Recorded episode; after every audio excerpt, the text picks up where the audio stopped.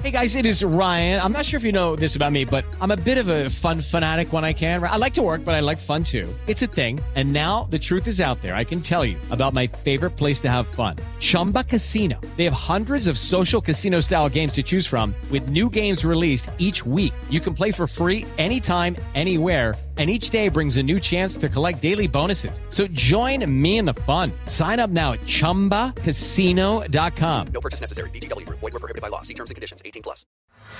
Oye, ¿qué sabes de el daltonismo? Esto es Curiosísimo, el podcast con Carla Mancilla. En Curiosísimo el podcast todo nos interesa, así que aquí te va esto. El daltonismo es una afección en la cual no se pueden ver los colores de manera normal. También se conoce como deficiencia de color. En el daltonismo generalmente la persona no puede distinguir entre ciertos colores. Con frecuencia no distinguen los verdes de los rojos y a veces los azules. En la retina hay dos tipos de células que detectan la luz. Esas células se llaman bastoncillos y conos.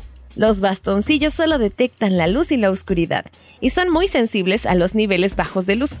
Los conos detectan los colores y están concentrados cerca del centro de la visión. Hay tres tipos de conos, unos detectan el rojo, otros el verde y otros el azul. El cerebro usa toda esta información que envían los conos para determinar el color que percibimos. El daltonismo puede ocurrir cuando un tipo o más de conos están ausentes, no funcionan o detectan un color diferente de lo normal. El daltonismo grave ocurre cuando los tres tipos de conos están ausentes. El daltonismo leve ocurre cuando los tres tipos de conos están presentes, pero uno de ellos no funciona bien. Detecta un color diferente de lo normal. Hay distintos grados de daltonismo. Algunas personas con deficiencias leves para ver los colores detectan los colores normalmente cuando hay buena luz, pero tienen dificultad con alguna luz bajita. Otras no pueden distinguir ciertos colores en ningún tipo de luz. La forma más grave de daltonismo, en la cual todo se ve de distintos tonos de gris, es poco común. El daltonismo suele afectar ambos ojos por igual y se mantiene estable a lo largo de la vida. Por lo general se nace con daltonismo, pero en algunos casos puede adquirirse más tarde en la vida. Un cambio en la manera de ver los colores puede indicar la presencia de un problema más serio. Toda persona que note un cambio en la manera en que percibe los colores tiene que consultar a un oftalmólogo. Los síntomas del daltonismo pueden ser desde leves hasta intensos. Muchas personas tienen síntomas tan leves que no se dan cuenta de que tienen esta deficiencia de color o de que no ven bien los colores. A veces los padres notan un problema solo cuando el niño está aprendiendo los colores. Los síntomas incluyen dificultad para ver los colores y su brillo de la manera usual, no poder notar la diferencia entre distintos tonos de un mismo color o entre colores similares. Y esto sucede mayormente entre el rojo y el verde o entre el azul y el amarillo.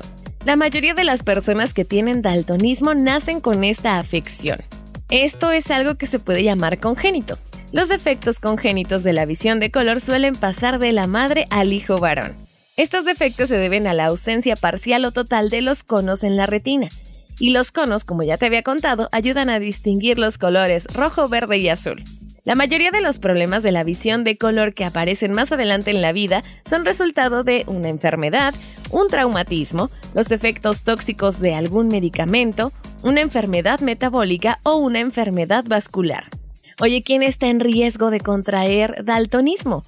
Los hombres tienen un mayor riesgo de nacer con daltonismo que las mujeres, quienes rara vez pues padecen este problema. Se calcula que uno de cada 10 hombres tiene alguna forma de deficiencia de color. El daltonismo es más común entre los hombres que tienen ascendencia del norte de Europa. Ciertas enfermedades también pueden aumentar el riesgo de padecer esta deficiencia de color adquirida. Entre ellas está el glaucoma, la diabetes, la degeneración muscular, la enfermedad de Alzheimer, la enfermedad de Parkinson, el alcoholismo crónico, la leucemia y la anemia falciforme. A todo esto, el oftalmólogo es quien puede hacerte una prueba sencilla para determinar si tienes daltonismo. La prueba consiste en mostrarle un dibujo formado por puntos multicolores. Si no tiene deficiencia de color, podrás ver los números y formas entre los puntos. Si no puedes ver los colores, vas a tener dificultad para encontrar ese número que está escondido en el dibujito. Y es posible que pues no distingas nada en absoluto, más que una bola de puntitos y ya. Has de saber que no hay ningún tratamiento para el daltonismo congénito. Generalmente no causa ninguna discapacidad que sea apreciable. Sin embargo, hay lentes de contacto y sobre todo anteojos que están revolucionando el mundo porque ahora ya puedes eh, a través de ellos ver como las personas normalmente lo hacen. En algunos casos eh, existen oftalmólogos, eh, según la gravedad del daltonismo, que te puedan mandar o apoyar a tu tratamiento, que no sea solamente con anteojos o lentes de contacto, a partir de un medicamento, pero esto solamente lo determina el especialista. Oye, yo espero que esta información te haya gustado y te recuerdo que me puedes escribir al Twitter. Cuéntame si conoces a alguien que tenga algún problema de visión.